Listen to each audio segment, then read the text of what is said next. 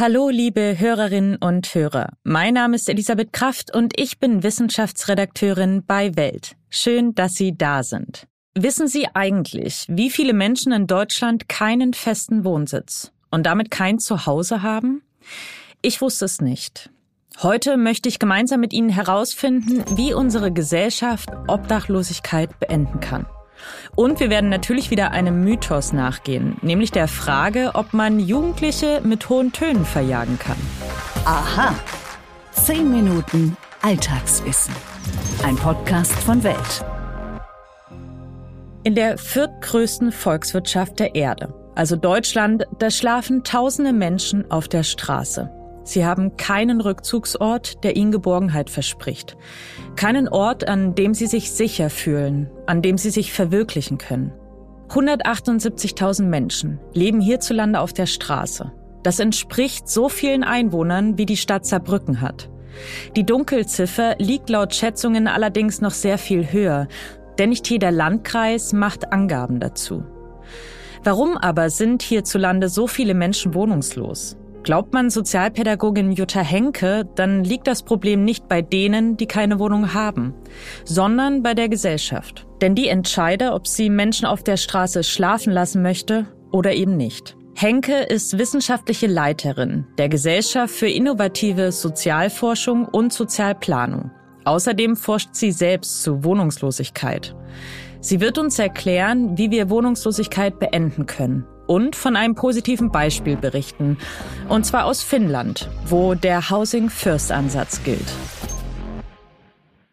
Frau Henke, laut Statistischem Bundesamt leben in Deutschland ja derzeit 178.000 Wohnungslose. Laut Schätzungen aus dem Jahr 2020 allerdings ähm, waren das sogar 256.000 Menschen ohne festen Wohnsitz. Welche Zahl stimmt denn nun? Ich vermute, dass beide Zahlen nicht stimmen.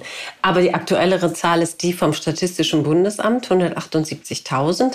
Das ist aber nur die Zahl derjenigen Wohnungslosen, die in äh, Unterbringung sich befinden, also die entweder von den Kommunen oder von freien Trägern der Wohnungslosenhilfe bereits mit einem notdürftigen Dach über dem Kopf versorgt worden sind.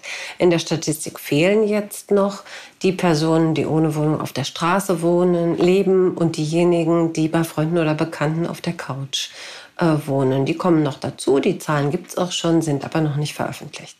Wie kommt es denn so ganz grundsätzlich dazu, dass Menschen wohnungslos werden? Ja, in aller Regel ist das sozusagen das schlimme Ende einer schlimmen Geschichte. Niemand will ja seine Wohnung verlieren und die meisten Wohnungslosen tun auch alles, um das zu verhindern. Für viele von ihnen ist deshalb die Wohnungslosigkeit ja sowas wie der schlimmstmögliche Ausgang einer Krise, die sich aus vielen Faktoren zusammensetzt. Da kommen persönliche Gründe dazu, das können familiäre Gründe sein, oft sind es finanzielle Gründe oder eben gesundheitliche.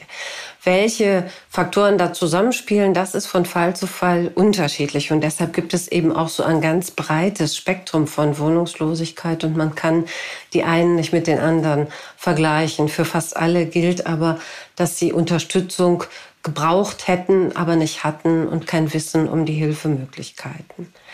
Da gibt es Menschen, die das Geld für die Miete nicht hatten und Schulden machen mussten. Das äh, gibt junge Menschen, die im Konflikt mit den Eltern einfach die Tür hinter sich zuknallen und raus sind. Da gibt es junge Leute, die mit dem Ende der Jugendhilfe wohnungslos werden. Da gibt es Geflüchtete, die zuwandern und noch nie eine Wohnung hatten. Oder eben Menschen, die krank sind äh, und die Post nicht mehr aufmachen und die Tür eben auch nicht. Was ist denn das größte Problem an der Wohnungslosigkeit? Also jetzt natürlich abgesehen von der fehlenden Bleibe. Ne? Also hohe Risiken, wohnungslos zu werden, haben arme Menschen, haben gesundheitlich beeinträchtigte Menschen oder haben alleinstehende Menschen, weil ihnen das Unterstützungsnetzwerk fehlt. Und eins ist mal klar, kein einziges Problem wird besser, wenn man keine Wohnung hat, sondern alle schon bestehenden Probleme werden sich weiter verschärfen. Wenn sie keine Adresse haben, können sie sich nicht anmelden, können sie keine Sozialleistungen beantragen. Wer keine Wohnung hat, kann nicht mehr gut arbeiten gehen. Ähm, und die gesundheitliche Versorgung verschlechtert sich eben auch. Das heißt, ähm, nichts wird besser auf der Straße. Und dann kommen eben die neuen Schwierigkeiten dazu, die in der Wohnungslosigkeit selbst entstehen und sich dann verschärfen und die dazu führen, dass man aus der Wohnungslosigkeit heraus ähm, fast nie mehr richtig geregelt zurück in Wohnung kommt ohne Unterstützung. Denn aus der Wohnungslosigkeit heraus zu suchen, ist ein riesiges Problem. Und in der Konkurrenz mit anderen Bewerberinnen und Bewerbern beim Vermieter zieht ein Mensch ohne Wohnung, ohne Adresse immer, immer den kürzeren. Sie kritisieren ja vor allem auch am hierzulande geltenden System, sage ich jetzt mal, dass Menschen, die in Wohnungsnot sind, sich immer wieder als würdig erweisen müssen. Können Sie kurz ausführen, was Sie damit meinen? Gerne. Würdig, das ist ja eigentlich ein alter Begriff aus der Armenfürsorge. Da wurde unterschieden zwischen den Unwürdigen und den würdigen Armen. Die Unwürdigen hatten Schuld und die Würdigen hatten keine Schuld an ihrer Lage.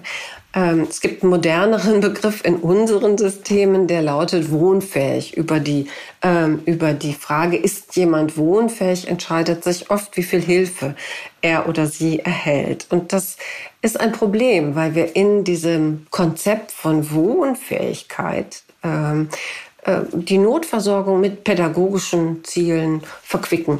Und das ist ungeschickt, weil sich daraus Stufensysteme ähm, entwickeln, in denen man sich beispielsweise aus dem Schlafsaal der Notunterkunft in ein Einzelzimmer hocharbeiten kann oder indem man sich aus dem Heim in eine Wohngruppe und dann erst irgendwann mal in eine Wohnung verbessern kann. Diese Stufensysteme halten uns aber davon ab, schnellstmöglich Unterstützung zu organisieren, in Finnland gibt es ja ein Konzept, das Housing First genannt wird. Ähm, worum geht's denn dabei und warum ist dieses Konzept so erfolgreich? Da ist der Name das Programm. Also beim Housing First Ansatz beginnt die Hilfe für Wohnungslose mit der Wohnungsversorgung. Und zwar auch und gerade für diejenigen, die eben oft nicht als wohnfähig bezeichnet werden, weil sie sehr krank sind oder weil sie, ähm, äh, weil sie an, an einer Suchterkrankung leiden beispielsweise.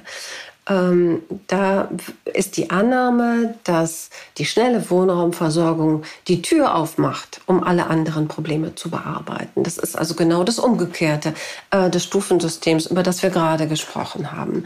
Und Finnland hat diesen Ansatz sehr ausgeweitet, eben auch auf alle Formen von Wohnungslosigkeit. Nun muss man dazu sagen, Finnland hat relativ günstige Bedingungen. In Finnland leben ungefähr fünfeinhalb Millionen Menschen. Das heißt, Finnland liegt von der Einwohnerzahl so irgendwo zwischen Rheinland-Pfalz und Hessen, äh, was die deutschen Bundesländer angeht. Das sind also viel, viel weniger Menschen, die in Finnland wohnungslos sind.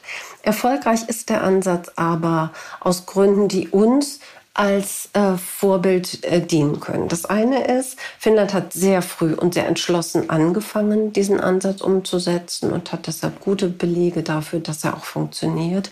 Und erfolgreich ist er, weil die finnische Regierung das Housing First zum Programm gemacht hat, weil es einen erklärten politischen Willen gibt zu sagen, wir nehmen Wohnungslosigkeit nicht hin und wir bearbeiten das Hauptmerkmal der Lebenslage, die fehlende Wohnung, zuerst. Das heißt nicht, dass man die Menschen äh, dort mit allen anderen Problemen dann allein lässt. Ganz im Gegenteil, es wird oft missverstanden.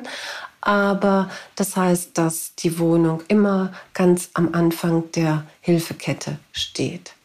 Das war Sozialpädagogin Jutta Henke. Vielen Dank für Ihre Einschätzung. Stimmt das wirklich? Mythos oder Wahrheit? Vielleicht haben Sie sich ja schon einmal darüber geärgert, dass Jugendliche vor ihrem Fenster laut reden oder Musik hören. Und Sie haben sich gewünscht, Sie könnten die ungebetenen Gäste einfach so verjagen. Zum Beispiel mit einem lauten Ton oder mit einem Speziallautsprecher, der widerspenstige Jugendliche einfach verscheucht. Ja, Sie haben richtig gehört. Auf die Idee kam tatsächlich eine britische Firma.